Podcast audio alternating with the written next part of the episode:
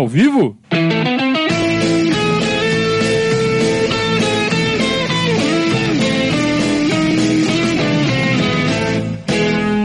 Opa, se tá ao vivo.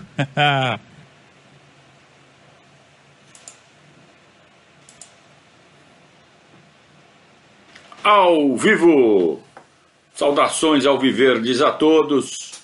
Eu sou Conrado Cacassi, estamos começando mais um Periscatso, live que vai a todos todas as segundas e quintas-feiras aqui no nosso canal do YouTube, onde você deixa o seu joinha.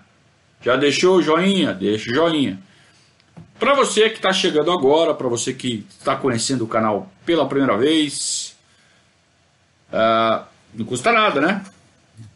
Clicar lá no sininho, ser lembrado toda vez que uma transmissão nova começa. Se você gostar, você mantém. Se você não gostar, você desclica, não tem problema nenhum. Mas tenho certeza que você vai gostar. Estão uh, se cuidando? Está cada vez mais difícil a gente entender o que está acontecendo, né? Porque cada um fala uma coisa, tem muita política envolvida no meio. E políticos são políticos. Então a gente tem que fazer a nossa parte. A gente tem é que tratar de se proteger. Na dúvida, precaução manda, né? Então vamos continuar evitando de contaminar e ser contaminado. Como você vai fazer isso? Sua inteligência e sua consciência. A prioridade é não contamine ninguém e não seja contaminado antes de qualquer coisa. Né? E aí, cabeça de cada um. Boa noite a todos, boa noite ao Priolato, que já fez o primeiro super chat da noite. Obrigado mais uma vez pela confiança. E vamos e vamos para o próximo ano, né? Fizemos 2002 no ano passado, doeu, doeu, mas já passou, né? Se a gente se recuperou do ano de verdade, como a gente não se recuperaria de uma recapitulação, né? Então vamos para 2003, que é o ano da retomada. O Rui fala assim: espetacular essa série, pena que não é três dias de semana. Ah, pensa que é fácil fazer toda hora? Não é fácil, cara. A gente precisa de apoio. A gente precisa de apoio para fazer isso aqui. É o que a gente. Nesse momento, né, a gente, eu nem peço, eu nem falo mais nada, porque principalmente porque nós estamos vivendo momentos difíceis, mas se alguém ainda tiver condição de fazer isso, sim, é muito bem-vindo. É, é... Vamos, vamos produzir, vai. Cabeça de cada um, é isso aí. 2003 um ano onde a gente provou o nosso amor ao Palmeiras. Um ano onde nós todos abraçamos o Palmeiras. O Palmeiras estava literalmente jogado, literalmente não, né? Figurativamente jogado às traças. Tava tava apodrecendo, e eu posso falar isso uh, com alguma propriedade, porque eu me tornei sócio do Palmeiras no finalzinho de 2004, começo de 2005. Por quê? Porque uh, vocês se lembram, o Palmeiras cai no final de 2002 e tem uma eleição. E nessa eleição o Mustafa ganha de lavada e ele fala assim: caiu comigo, vai subir comigo. E de fato sobe. Mas o time continua mal, né? A gente vê que em 2003 não foi lá um ano, nem poderia ser. 2004 que poderia ser um ano de realmente de grandeza, acaba sendo um ano de muitas decepções. E no final de 2004, onde a gente esperava que finalmente o Palmeiras se livrasse do Mustafa, então o Mustafa é, ele larga a candidatura larga a presidência e fala assim: agora eu vou colocar o outro no meu lugar. E coloca o Afonso Della Mônica. É, e o Afonso Della Mônica ganha a eleição. Acho que foi do Serafim. Não sei se foi do Serafim foi do Beluso agora. E aquilo me deixou completamente. Uh... Eu falei, eu tenho que fazer alguma coisa. Na época eu tinha 30 e 34 anos. E eu falei, não, não, agora chega. Porque eu tinha certeza que o Mustafa saindo, pô, os sócios do Palmeiras vão fazer alguma coisa, né? Os conselheiros vão pressionar, vão ser pressionados e tal. E vai entrar um cara com uma cabeça virada para o futebol. Aí entra o Della Mônica, que até então eu tinha pouco conhecimento do, do, do posicionamento político dele. É claro, ligado ao Mustafa, obediente ao Mustafa, mas é um cara que gostava muito mais de futebol do que o Mustafa. Depois a história mostrou isso. E quem já o conhecia já sabia disso. Mas até então eu não sabia, eu dei aquele murro na mesa e falei, não, eu vou lá. Eu vou lá, vou ficar sócio daquele negócio lá, vou fazer um furdunço lá dentro. Fiz. Ajudei a fazer. É... Mas eu estou falando isso por quê? Porque eu vi o, o tamanho da degradação em que o clube estava mergulhando. O clube social, a parte física, estava mergulhando num processo de deterioração. E ninguém fazia nada. E quem mandava no clube era o Mustafa, continuava sendo o Mustafa. Então isso explica muito o sofrimento por que nós, torcedores, passamos todos esses anos, desde 2001. Desde 2000, na verdade. Então o mal que esse senhor Mustafa fez ao Palmeiras é incomensurável. Mas isso não quer dizer que um cara que esteja momentaneamente aliado ao Mustafa seja a opção errada. Prova disso foi o que aconteceu em 2013 e depois em 2015. O Paulo Nobre teve que se eleger com o apoio do Mustafa jogou o jogo da política, aliou-se ao Mustafa, mas não se curvou ao Mustafa. Então essa é a grande diferença. Então o que se dizia na época em relação aos detratores do Paulo Nobre é que ah, tá com o Mustafa, então eu tô do outro lado. E esse radicalismo pouco inteligente levou a, a muitas há muitas rusgas, há muitos rompimentos, há muitos desgastes, há muitas brigas absolutamente estúpidas na política do Palmeiras. E pelo menos algumas, alguns depoimentos de arrependimento eu já tive, isso já me, me conforta um pouco. Mas o fato é que o Palmeiras, pelo menos em campo em 2003, respondeu a nossa torcida abraçou o clube. A nossa torcida amenizou o que poderia ter sido um desastre muito maior. É, eu vou tirar o scroll, que eu acho que isso está atrapalhando um pouco o desempenho.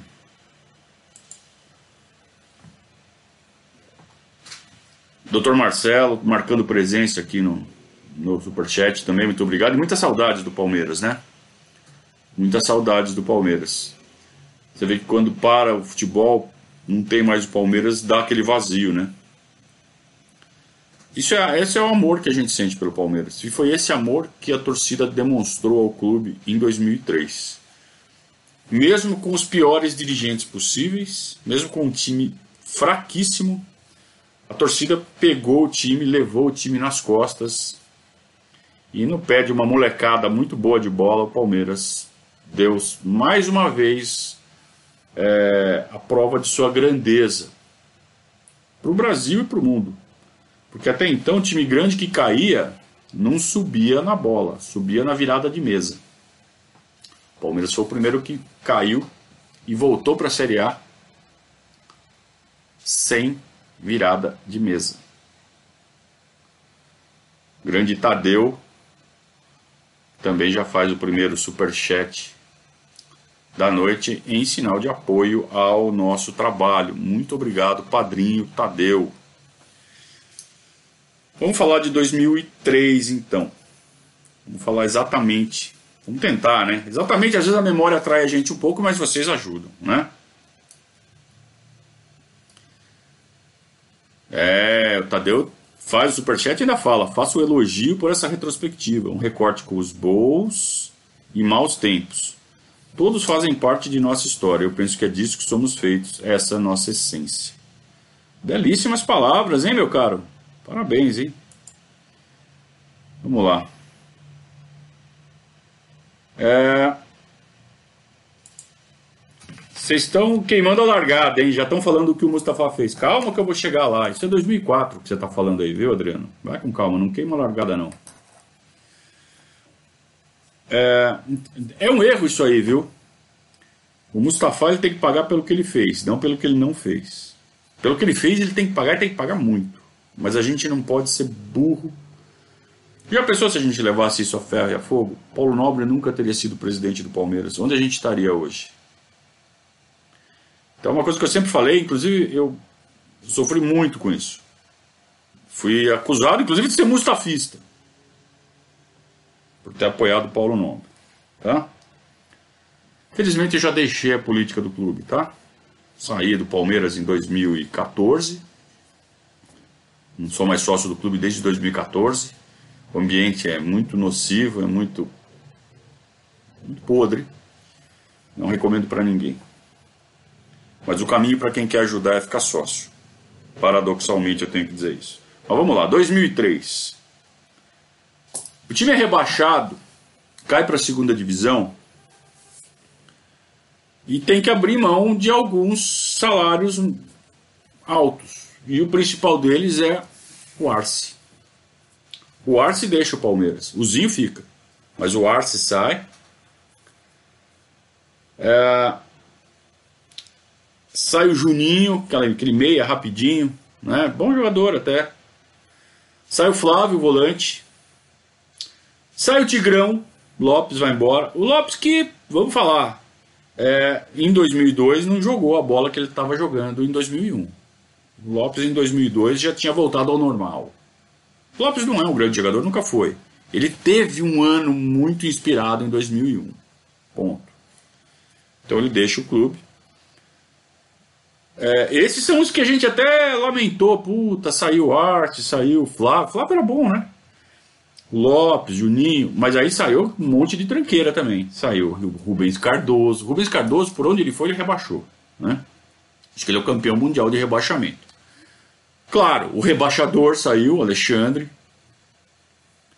Coitado, no fundo eu tenho, eu tenho muito mais pena da gente, mas eu tenho pena dele também. Porque ele era um cara que dava o máximo de si. Ele era um cara que tentava. Ele não tem culpa de ser ruim. Ruim é quem contratou ele. É, saiu o Itamar, aquela obra do Vanderlei. Né? Saiu Paulo Assunção. Paulo Assunção, aquele cara que escoltou o Zé Roberto até a área no, no, no gol do pênalti do Vitória. Ele fez a escolta, né? foi batedor. Aí só, só foi fazer a falta dentro da área. E aí precisa repor, né? Então ele começa a trazer um monte de tranqueira, tal do bom e barato um monte de tranqueiro, eu nem vou falar o nome de todos. Eu vou falar os, os destaques. Volta o Neném. Veja, o Neném sempre foi reserva do Arce. Então a gente manda o Arce embora e traz o Neném de volta. Então você vê como tem o, o downgrade no elenco. Um elenco cai de, de patamar. E esse, e posso falar patamar tranquilamente, que essa palavra não é não é marca registrada de ninguém, tá? Todo mundo pode continuar usando essa palavra. E no caso foi cair de patamar, outro patamar para baixo, né? Então, é, é, você traz, você vende o arte e traz o neném de volta.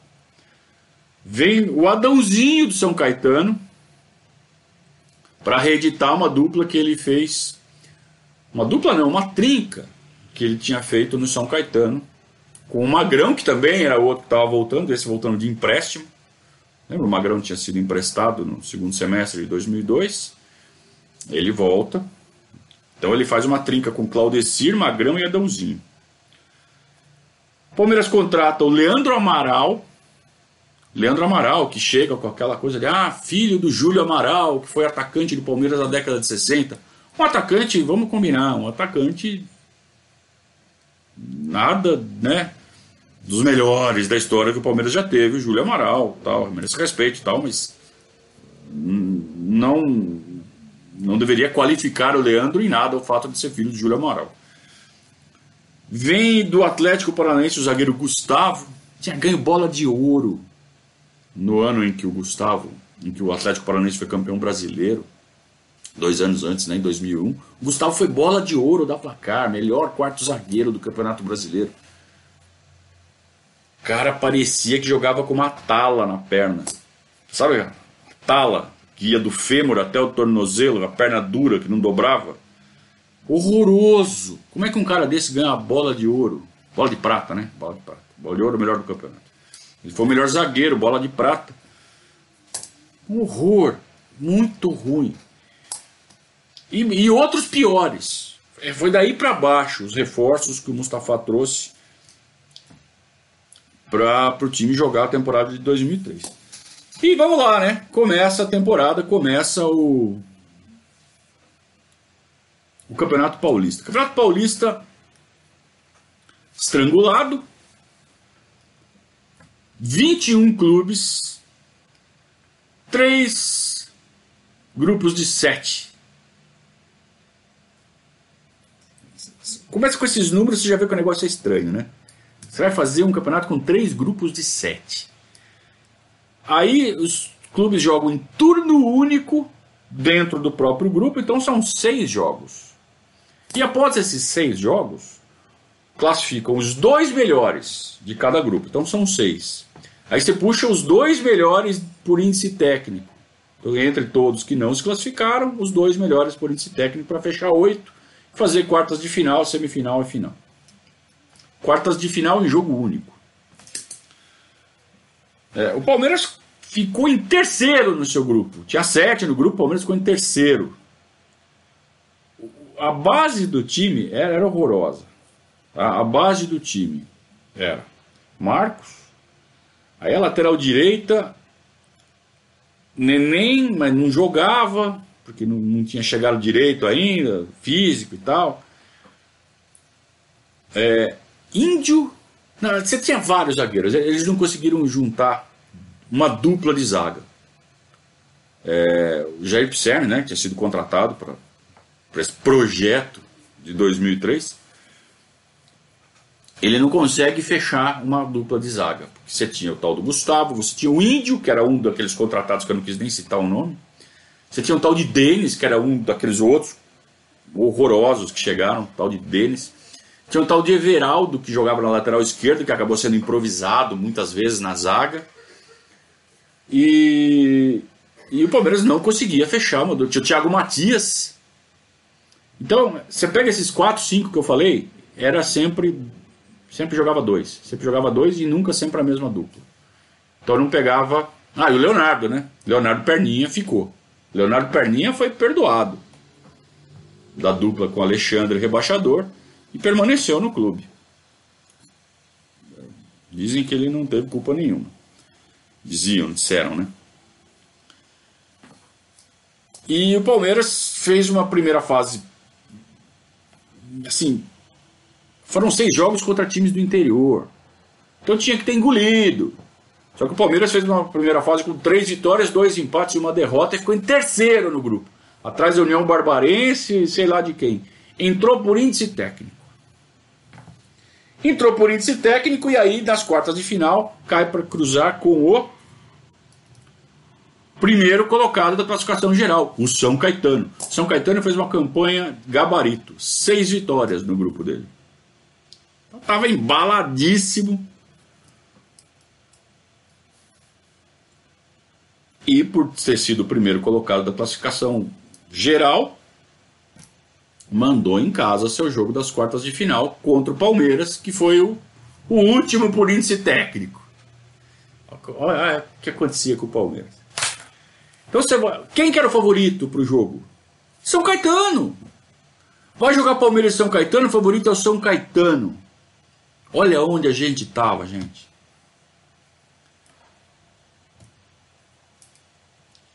Jogo na casa deles, no Atlético Campanella, primeiro tempo. sabe quando você vai pro jogo você fala assim, tomara que a gente não perca de muito? E torcendo, né?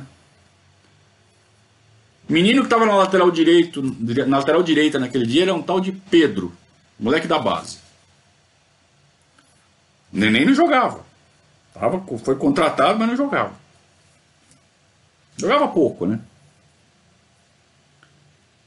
E o Pedro foi expulso. Primeiro tempo, então, Palmeiras com um a menos. No segundo tempo, aquelas coisas de futebol, Palmeiras faz 1 a 0 com o gol do Thiago Gentil, aos 8 minutos.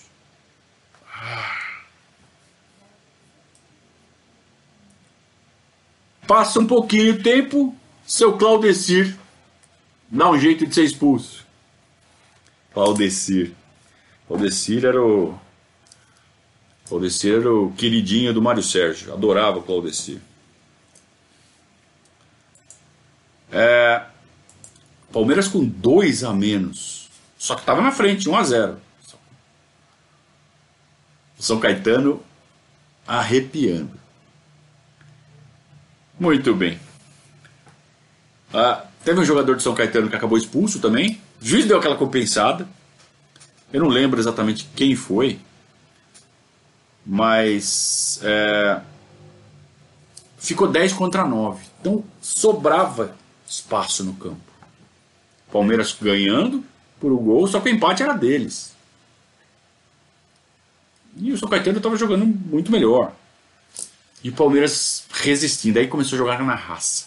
Aí que a torcida deu aquela a primeira demonstração do ano que parte dela ia fazer. O Palmeiras jogou com tanta raça, mas com tanta raça aquele jogo, naquele estadinho de merda que é. Desculpe pessoal que é de São Caetano, aí tem muita gente que, que assiste a gente que é do, do ABC, que é de São Caetano, de São Caetano, mas o Anacleto Campanella é um. Me desculpem, né? É uma porcaria. E a iluminação é de doer, cara. Sabe? Você não vê nada, é uma boate. E Palmeiras, gramado horroroso.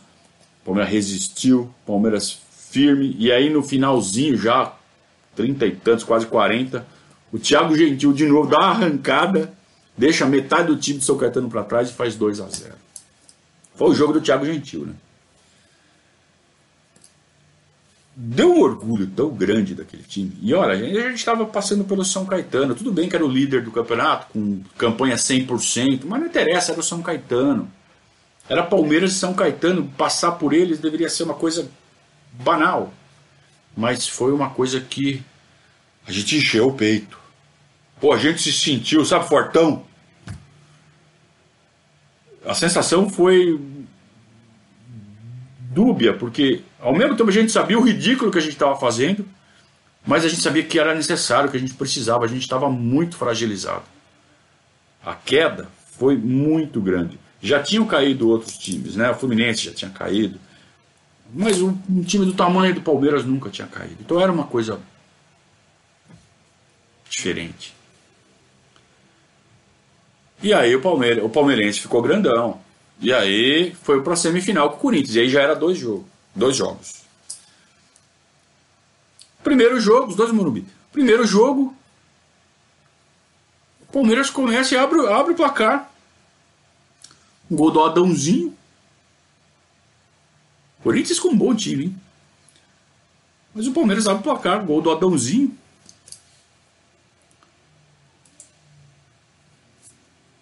E e ainda no primeiro tempo faz 2 a 0 um gol de pênalti. Quem bateu o pênalti foi o Neném. Dessa vez o Neném jogou.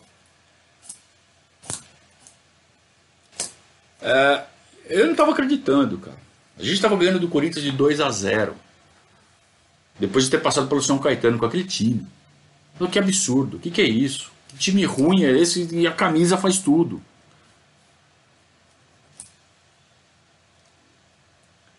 É, no segundo tempo, as coisas começam a voltar ao normal. Né? O Palmeiras não jogava nada, o time era fraco, o time era ruim. E tomou dois gols do Corinthians. E ficou bom o empate. Então acaba 2 a 2 só que um problema. A nossa dupla de zaga, Índio e Leonardo, os dois levaram o terceiro cartão. suspensos para o jogo da volta.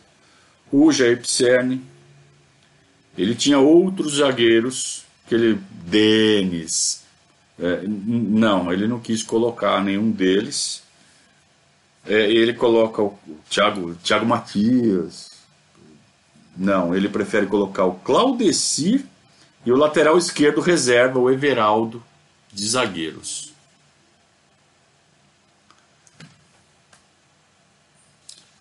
Com 15 minutos estava 3 a 0 para o Corinthians. Foi um desastre.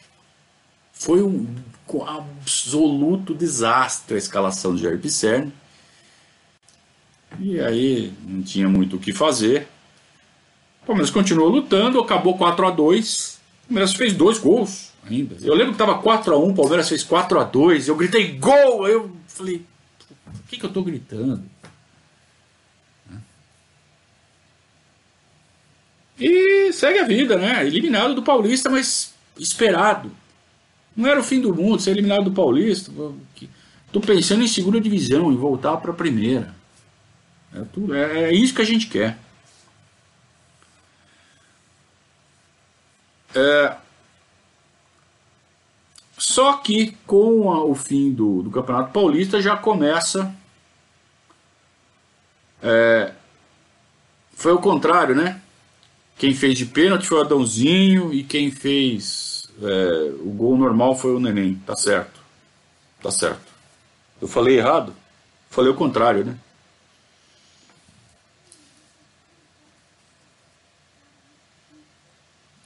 Vem é, então a disputa da Copa do Brasil antes de começar a, a Série B. E aí a gente já tem algumas mudanças, né? Eu não lembro exatamente eu sei que o Zinho chegou a jogar até o primeiro jogo da Série B. O Zinho é campeão da Série B. Ele jogou o primeiro jogo contra o Brasiliense. Mas uh, entre esse, esse final do Campeonato Paulista e o começo da Série B, a gente tem alguns jogos pela Copa do Brasil. Então começa com uma vitória de 5 a 1 é, contra o Operário de Várzea Grande. Acho que isso ainda foi durante o Paulista, hein? Aí a gente pega o Criciúma, empata lá e ganha aqui. E aí chega contra o Vitória. E no primeiro jogo contra o Vitória, que foi logo depois, deixa eu pegar a ordem direitinho, vai. Vamos pegar a ordem direitinho aqui para não falar besteira. Já falei uma, né? Não, o Operário de Várzea Grande foi 1 a 0 lá e 5 a 1 aqui. Tá, é isso.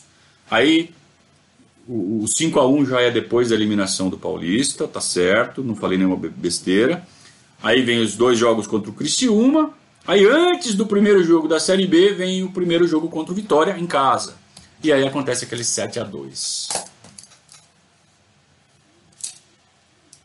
Eu acho que eu fiquei mais devastado no 7 a 2 porque eu estava lá no estádio, eu vi do que no dia do rebaixamento. Porque era um fundo do poço mais fundo. Porque no dia do rebaixamento a gente estava no fundo do poço e achava que não dava para descer mais. No 7 a 2 a gente estava na segunda divisão e estava sendo. tinha acabado de ser eliminado do Paulista pelo Corinthians e estava tomando de 7 do Vitória, o mesmo Vitória que tinha rebaixado a gente, a gente estava tomando de 7 em casa tomando de sete em casa.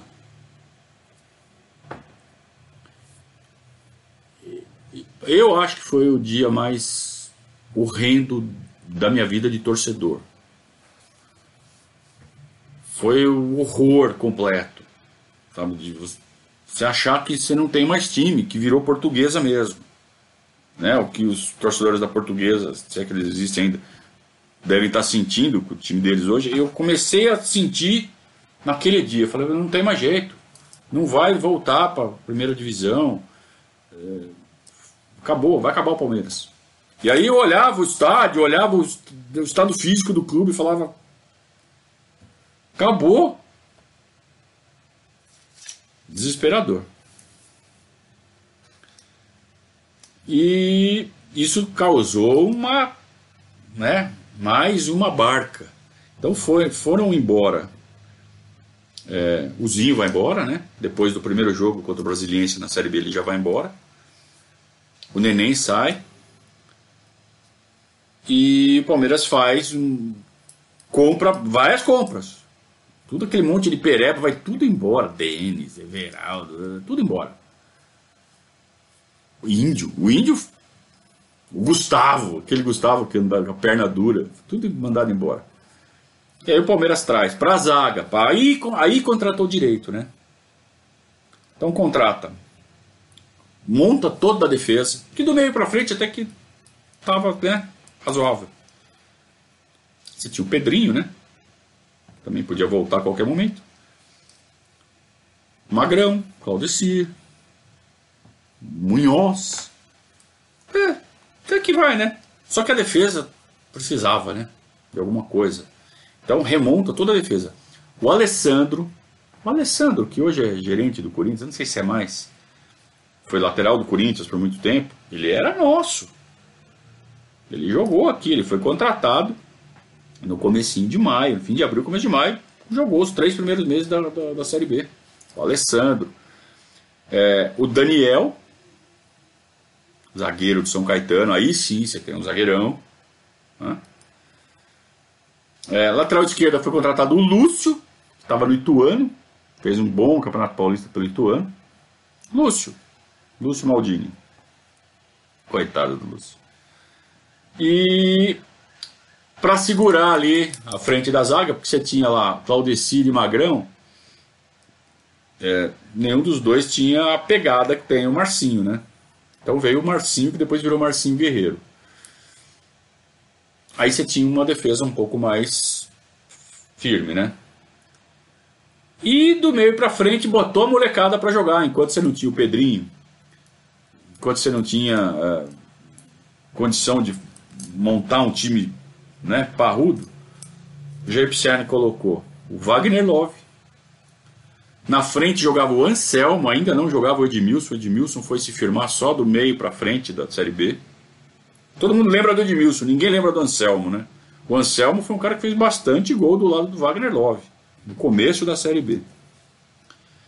É, o Diego Souza, bunda de urso. O Diego Souza que tinha jogado em 2002 como lateral esquerdo. Molequinho de tudo, né?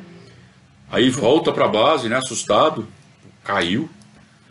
Aí Cern chama ele de volta, falando, agora você vai jogar na meia. E, e aí o time da liga, né? Aí você junta com o Adãozinho, junta com o Claudio Circo, Magrão, Marcinho Guerreiro, dá, dá uma liga.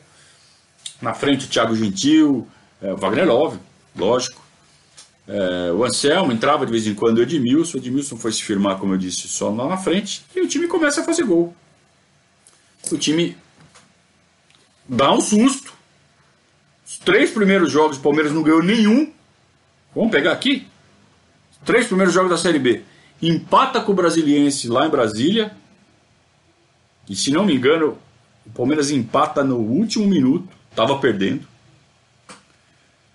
Depois empata em casa com a América de Natal e perde do Náutico. Três jogos, dois pontos. Turno único, 23 jogos, três já foram, só que classificam oito, né? Tudo bem, dá tempo, dá tempo. Só que a gente já viu esse filme do Dá Tempo antes. Tem que recuperar logo. Classificavam oito. Esses oito iam fazer dois quadrangulares. Quadrangular de ida e volta, então seis jogos. Primeiro e segundo de cada quadrangular classificam para um novo quadrangular, então são mais seis jogos. Então você tem 23 jogos do turno único, mais seis jogos do quadrangular semifinal, mais seis jogos do quadrangular final. Não vamos esquecer que o Botafogo está nessa, tá nessa nhaca também. Mas o Palmeiras começa muito mal. Como eu disse, os três primeiros jogos, dois pontos. Mas aí, engrena. O Wagner Love fazendo gol de tudo que é jeito. O Wagner Love estava jogando muito, jogando demais, tanto em 2003 quanto no ano seguinte, 2004. Ele fazia gol de tudo que é jeito, em todo jogo. A média de gols dele no Palmeiras é altíssima. Ah, mas jogou Série B. Mas quando jogou Série A também. E estava sendo artilheiro do campeonato. Certo, Cleidson? Cleidson Lino, que fez aqui um superchat, assim como o Juliano. Fizeram um superchat, né? O Juliano disse que deve ter sido desesperador ver o clube ruir. Foi. Desesperador. Desesperador. Cleidson sempre muito gentil, né? Melhor canal da Bíblia Palestrina. Não é essa. Queremos só fazer o nosso trampo aqui, mais nada. Mas como disse aqui o Valdir, era difícil subir. Então, turno único com 24 times, dois quadrangulares. Em cada um desses quadrangulares, um tropeço podia ser fatal. Você tinha que fazer uma campanha perfeita. Senão você podia ser desclassificado. Sabe? Uma puta campanha, mas lá no final, um jogo que dá tudo errado, você perde com dois expulsos, você tá fora. Vai jogar segunda divisão de novo. Tudo tinha que ser perfeito. Para depois jogar mais um quadrangular onde tudo voltava a zero, você tinha que ser perfeito de novo. O Palmeiras conseguiu pegar um padrão de jogo. O Wagner Love fez. Foi, foi o grande líder técnico, mas é, por exemplo, o primeiro jogo da retomada foi um 4 a 0 em cima do São Raimundo, que foi três gols do Diego Souza bunda de urso. Né? Então todos tiveram seu grande jogo. Eu lembro que o Magrão tem um jogo que ele acabou com o esporte. É, foi uma campanha muito legal. É, eu lembro de um golaço que o Lúcio fez, se não me engano, contra o, não sei se foi contra o Joinville foi contra o Havaí. Ele, ele pega um, um sem pulo, um voleio lá Bebeto, ele faz um golaço. É, e o palestra abarrotado todos os jogos. Então o Palmeiras é, se recupera do início ruim, chega ali na zona de classificação, depois escala a tabela e chega na liderança na rodada 11, rodada 12, Palmeiras líder e para não largar mais. Então chega no final da zona de, da fase de classificação. Em primeiro lugar, uma campanha boa. Ainda mais se você for descontar aqueles três primeiros. Vamos pegar aqui a campanha. Vamos ver se eu acho ela aqui. Eu acho que eu, eu vou encontrar. É, o Palmeiras fez uma campanha muito boa nos 22. Não, 20. Eram eram 23 jogos, os três primeiros dos 20 jogos seguintes, né? Deixa eu pegar aqui ó, meus alfarrábios. É... Chato, né? Pegar segunda divisão. Fazer o quê? Jogamos, né? 2003, segunda divisão. O Palmeiras termina a primeira fase com 13 vitórias, 8 empates e 2 derrotas. Então, se você for tirar aquele, começo, são 13 vitórias, 6 empates e 1 derrota. 13, 6, 1. É uma bela campanha. Né? É, e passa em primeiro. Com 6 pontos de folga para o Botafogo e com 12 pontos de folga para o primeiro fora da zona de classificação. Então passou assim tranquilo. E foi jogar então a. Ah, detalhe. A gente perde o Alessandro com três meses de contrato. Depois de três meses ele sai, sei lá para onde ele vai, nem quis saber. Ele prefere sair do Palmeiras. Tipo, ele estava desempregado, o Palmeiras pegou, ele topou, ele teve uma oferta melhor, ele falou: não vou ficar na segunda divisão. E saiu. Acho que ele foi para fora, né? Acho que ele foi para Ucrânia. Saiu. E o Palmeiras traz o Baiano. Baiano, né, que jogava no Santos. Se não me engano, ele estava fora e o Palmeiras traz ele de fora. Então foi a única mexida assim na base do time durante a campanha. E o Palmeiras vai pro quadrangular semifinal. Mas antes de falar desse quadrangular semifinal, eu preciso falar, é claro, da nossa gloriosíssima conduta contábil. Conduta contábil, você sabe, é o seu parceiro. É o seu parceiro para fazer o seu negócio andar, para que você possa focar só no seu negócio. Você que é empresário, você que é profissional liberal, você tem lá toda aquela parte da papelada, a parte chata, que você não quer fazer. Porque você, quando você escolheu fazer o que você faz, não estava nos seus planos preencher formulário, mandar contrato, receber, nada disso, né? Mas tem que fazer. São algumas regras que você tem que fazer mesmo que você tenha escolhido ser um profissional liberal. Você tem alguém que te ajuda. Você tem que pagar, você tem que. Né? Para fazer folha de pagamento, para fazer toda essa parte burocrática do seu negócio, conte com a ajuda de quem gosta de fazer isso. A conduta contábil vai fazer isso para você com toda a competência e com toda a, e com toda a dedicação, porque eles gostam de fazer isso. E, claro, tem um nome a zelar, não vão fazer de qualquer jeito, porque eu já provei, eu já Entreguei tudo na mão da dona Virgínia e da equipe da conduta contábil. Toda a papelada do Verdazo está tudo lá na mão deles, inclusive o meu imposto de renda pessoa física. Ah, então, hoje seria o prazo, né? Mas o governo deu mais uma lambuja. Então dá tempo, tá? Não vai se meter a fazer. Manda para quem sabe, manda para a conduta contábil. Telefone você já sabe, né? Se não sabe, não custa, eu vou repetir. 44 99877 3503. Pode mandar zap, pode mandar mensagem, pode mandar, pode ligar, mandar e-mail para virginia@condutacontábil.com.br que ela vai atender e você fala o que você precisa e ela vai te dar o retorno.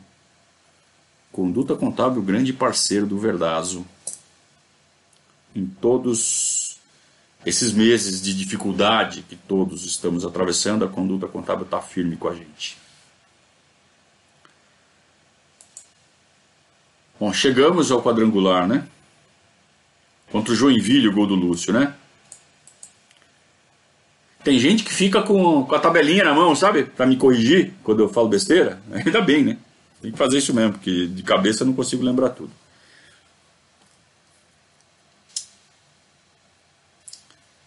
Ah, vamos lá. Primeiro quadrangular, adversários do Palmeiras. Atenção. Deixa eu colar aqui. É. Esporte, Brasiliense e Santa Cruz. Palmeiras começa essa esse, esse quadrangular, jogo tenso, fora de casa contra o Santa Cruz. 3 a 1 Pois isso dá uma confiança porque é um quadrangular onde passam dois. Você fala assim, bom, em casa vamos ganhar todos. Mas fora que é o problema, né? Palmeiras ganha fora de casa. Primeiro jogo contra o Santa Cruz. Ganha em casa do Brasiliense. Já abre seis. Ganha fora do esporte. Pô, já passamos. Pelo menos em segundo a gente fica. Né? Porque você ainda tem mais dois jogos em casa e já ganhou, já fez nove pontos. Pelo menos em segundo vai ficar. A coisa começa a complicar quando a gente perde de esporte em casa 3 a 2 é... Olha, eu estou contando tudo isso. Eu pulei completamente a Copa Sul-Americana, tá? Que foi disputada ali no meio da Série B. O Palmeiras não estava nem aí para a Sul-Americana. Era um triangular com São Caetano e Cruzeiro. O Palmeiras perdeu as duas, não quis nem saber. É, que o foco era a Série B. E fez muito bem o Palmeiras de jogar de qualquer jeito, sabe, sem forçar, e ótimo que seja eliminado. Né, porque chegou focado nesse, quadrangular, nesses quadrangulares. Então o Palmeiras perde depois de muito tempo, né? A última derrota do Palmeiras tinha sido para o Clube do Remo em 26 de julho Aí o Palmeiras perde para o esporte em, em outubro, três meses depois. Né? Teve aquelas derrotas da, da Sul-Americana, como eu falei, mas essa não, acho que nem conta, né? Mas mesmo assim, o Palmeiras, depois de quatro rodadas, está com nove pontos. E está precisando de detalhes só para garantir a classificação. E ela vem já na rodada seguinte na vitória sobre o Brasiliense lá em Brasília. Então o Palmeiras com 12 pontos em 5 jogos assegura a classificação. E na última rodada ganha de novo do Santa Cruz, 2 a 0 e, e fecha a tampa, passa em primeiro lugar, tranquilão. Quem passa junto com o Palmeiras é o Esporte, Brasiliense e Santa Cruz. Caem fora e aí se junta com os dois do outro quadrangular. Quem jogou o outro quadrangular e avançou foram o Botafogo e o Marília. E aí é o quadrangular decisivo. E aí, e aí a torcida do Palmeiras foi uma coisa inacreditável. É, eu acho que nem na época da Parmalat eu, eu via um clima tão gostoso no estádio. Um clima tão favorável, um clima tão, sabe, nem naqueles clássicos do Morumbi, nem na final de 93, porque tinha o componente medo. Essa não, é, essa era, era, um, era tudo favorável. Parecia que era todo mundo irmão de verdade, sabe? Ninguém olhava feio um pro outro, era tudo festa, tudo alegria, tudo, todo mundo. Eu não sei se quem viveu aquela época, eu acho que 2003, estamos falando de 17 anos atrás, 16, 17 anos atrás é, vai, quem, quem tem 30 anos deve lembrar. Até, até menos, né? E eu não sei se ia no estádio. Mas o clima no estádio era algo totalmente diferente. E, tanto que isso mudou em 2004. Em 2004 já voltou a ser aquela coisa tensa que sempre foi. Parece que é, parece que apertaram um botão da torcida do Palmeiras um botão de pausa no. no. sei lá, na, na neurose. O botão da neurose foi desligado temporariamente. Era uma coisa tão leve, tão gostosa de ir no, no estádio. Primeiro que a gente sabia que a gente ia ganhar quase todos os jogos. Né? Perdeu esse do esporte, mas acontece. É, a gente sabia que a gente ia ganhar todos os jogos. O time estava jogando muito bem. O time jogava rápido. O Jair Pisserni pegou a mão do time. O Lúcio estava jogando muito. O Baiano estava jogando bem. A zaga estava firme. Marcinho Guerreiro estava um leão na frente da zaga, protegia a zaga. É, jogava com o Daniel e Leonardo, né? É, o Leonardo não não prejudicou, né? Não conseguiu dessa vez prejudicar o time. Ele era fraco. Fazia gol. Aliás, os dois faziam muito gol. Leonardo e, e Daniel de bola aérea, o Palmeiras fez um monte com, com os dois. É, Magrão jogando muito. Diego Souza. É, o Elson veio parte final da campanha, também do Ituano. Encaixou bem no time. É, o Edmilson ganhou a vaga do Anselmo. Então jogava na frente com Wagner Love e Edmilson. E estava jogando por música. Tava pegando todos os times da Série B e enfiando no bolso. E se aquele time daquele jeito estivesse jogando na Série A, certamente ficava entre os quatro. Como ainda era na época de mata-mata, ia para o mata-mata com chance de ganhar. Aquele time estava embalado. E ia para o mata-mata com chance. Se ia ganhar, não sei. Mas não ia, não ia ser time para ser massacrado. Não era time de Série B. Era um time nível Série A e entrar no mata-mata com chance de ganhar. Tanto que em 2002, no ano anterior, quem foi campeão brasileiro foi o Santos. O Robinho dando as pedaladas no Rogério, mas o Santos entrou na ponta do laço ali no, no nas quartas de final, né, no mata-mata. No último jogo, conseguiu no último minuto ali ficar em oitavo lugar e entrou no mata-mata. Senão não ia entrar no mata-mata, não ia ser campeão brasileiro. Em 2002. Então, qualquer time que chegasse no mata-mata da Série A podia ser campeão. O Palmeiras tinha time para entrar lá e brigar. É que 2003 tinha aquele time do Cruzeiro, né? Ia, ia ser ruim. E ganhar aquele time do Cruzeiro. Mas não ia fazer feio. Tá? Não ia fazer feio. Uh, aliás, 2003 foi o primeiro ano dos pontos corridos, né? Tô falando bobagem. Tô falando bobagem. 2003 foi ponto corrido. Primeiro, né? Primeiro, primeiro ano dos pontos corridos. é, com 26 times na Série A. Era isso? 26 times na Série A, teve que fazer 50 jogos para ser campeão. Mas enfim, o time estava encaixado e foi para o quadrangular final com o Sport, Botafogo e Marília. E começa com o jogo teoricamente mais difícil, Botafogo fora. E acho que vai ter 100 mil no Maracanã, né? Botafogo, cara. Os caras preferem jogar no Caio Martins. Então o Palmeiras joga para 10 mil pessoas em Caio Martins e arranca o um empate lá. Tranquilo. Um a um. Jogo mais difícil. E, e o Jair Pisserni jogou para não perder aquele jogo. Ele não entrou com, com o mesmo o time do, mesmo jeito. O Jair foi muito mais é, é, é, conservador nesse jogo. E, e o Palmeiras traz um empate que seria o último empate do time. Porque depois o Palmeiras realmente embalou Vem o esporte no palestra de novo. De novo, né? Outro time que ganhou da gente aqui no, no palestra. E Palmeiras engole. Ganha de 1 a 0 né? Gol do Daniel. Lembra que eu falei pra você, né? Esse cara fazia um gol de cabeça pra caramba, os dois zagueiros. É, Daniel faz um gol é, no esporte. Palmeiras ganha do esporte e já abre quatro pontos e já está na liderança. Vem o jogo fora com o Marília.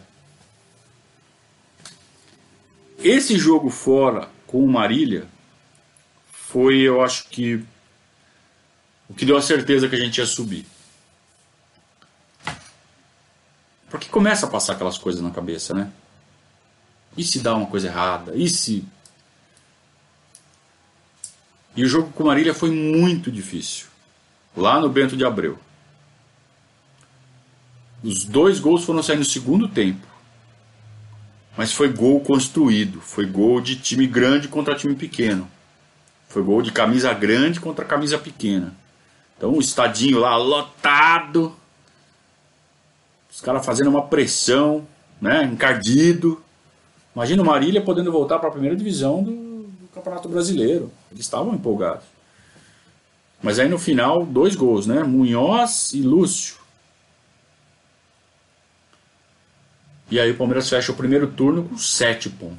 Ah, e com dois jogos em casa para fazer. Porque ganhou fora, empatou fora com o Botafogo e ganhou fora do Marília. Então tinha dois jogos em casa para fazer.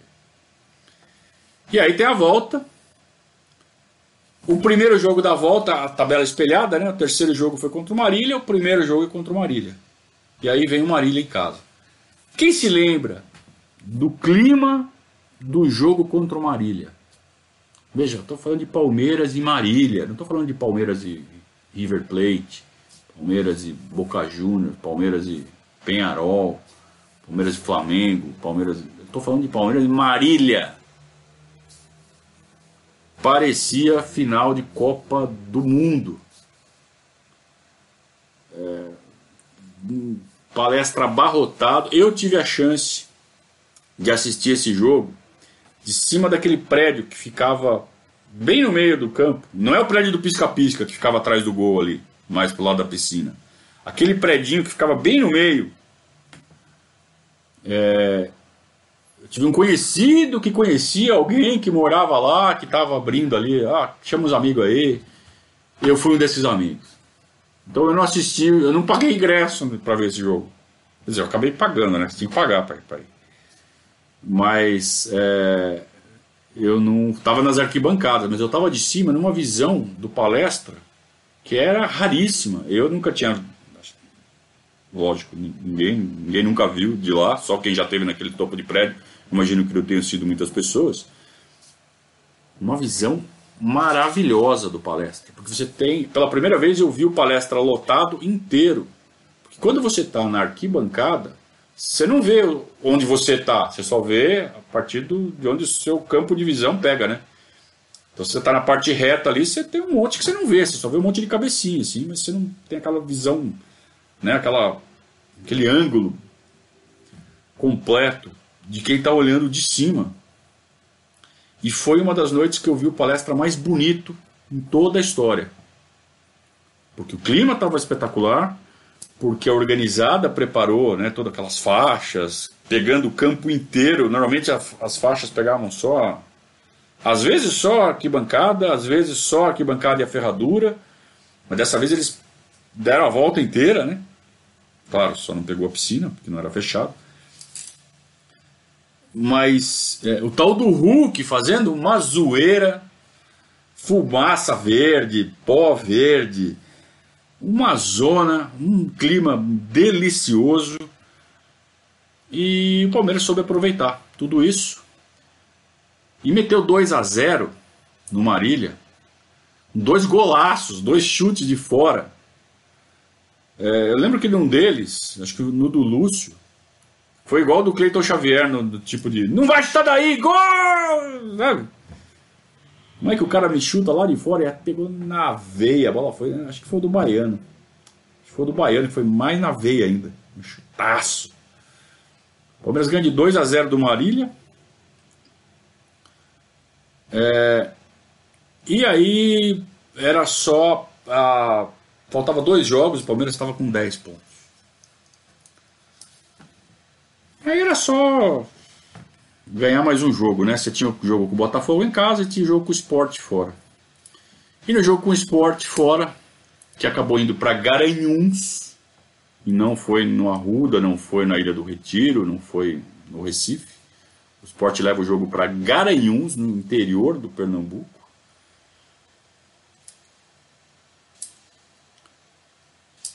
E o Palmeiras ganha do esporte de virada. O esporte abre o placar aos 13 minutos do segundo tempo. Aos 15, o Adãozinho é expulso. Então a gente estava perdendo o jogo e com um a menos. E o Palmeiras vira o jogo. Com gols do Magrão e do Edmilson. Não foi gol do Wagner Love.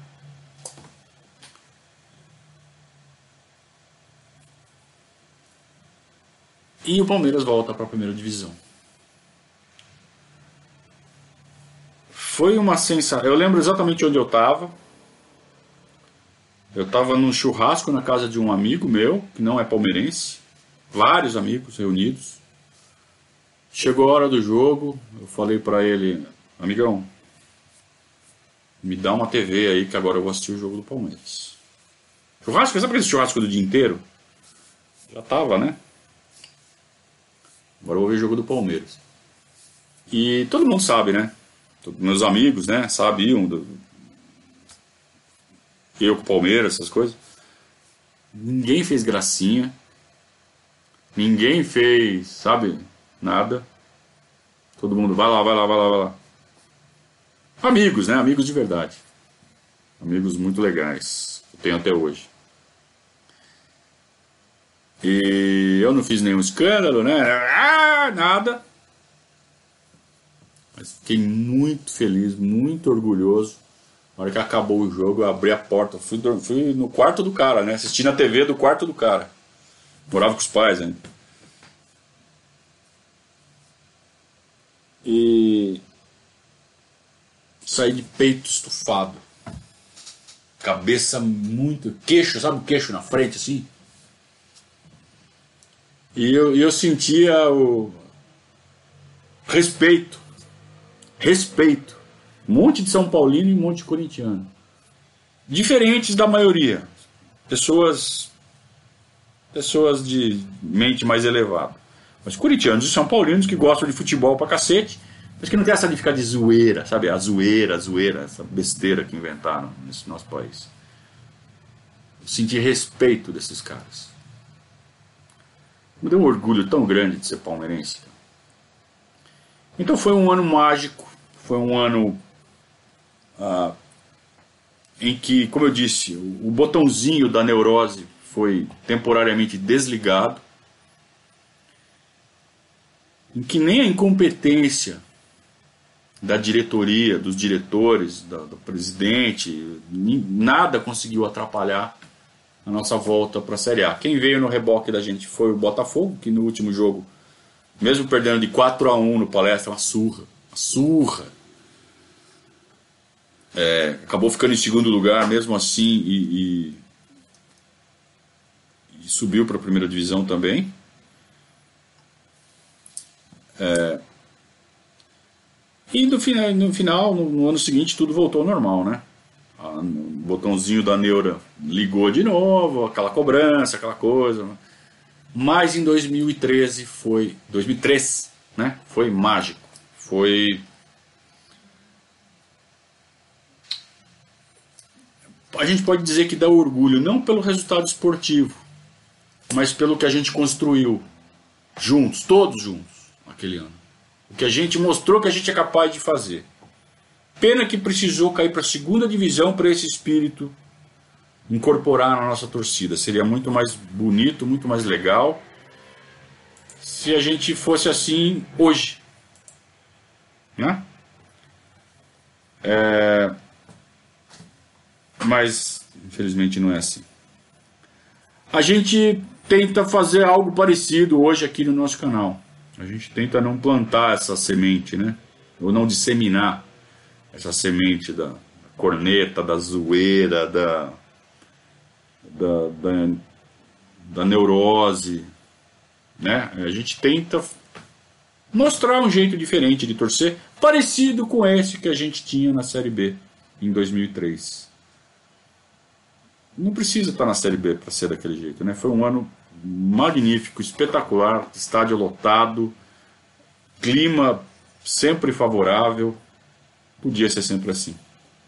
É uma, uma lição que eu acho, uma, uma lição não, uma, uma reflexão que eu acho que a nossa torcida poderia fazer. Né?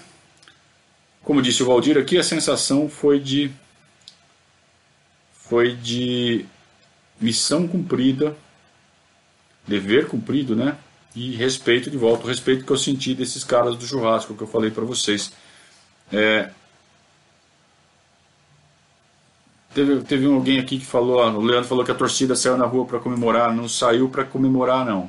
Saiu para confraternizar. Que não havia nada para se comemorar. Havia, sim, algo para se celebrar entre si, não o resultado. A confraternização entre todos. Falar assim, todo mundo olhar um para a cara do outro e falar assim, ó. Fizemos o que a gente tinha que fazer. E depois o resto é história e a gente vai continuar contando a história nas próximas, nos próximos periscatos, né? Deixa eu ver se eu. Ó, o Valdir está falando que já subiu de lado lá naquele predinho também. É legal lá, né?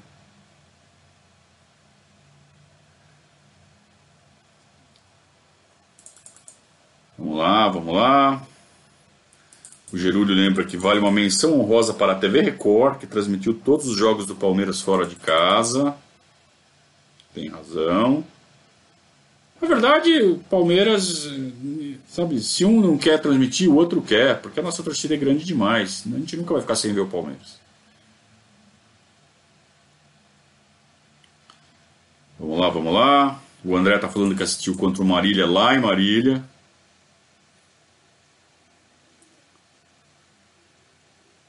Muito bem. o gol do Lúcio contra o Marília foi um. O gol do Lúcio de, de sem pulo foi contra o Joinville.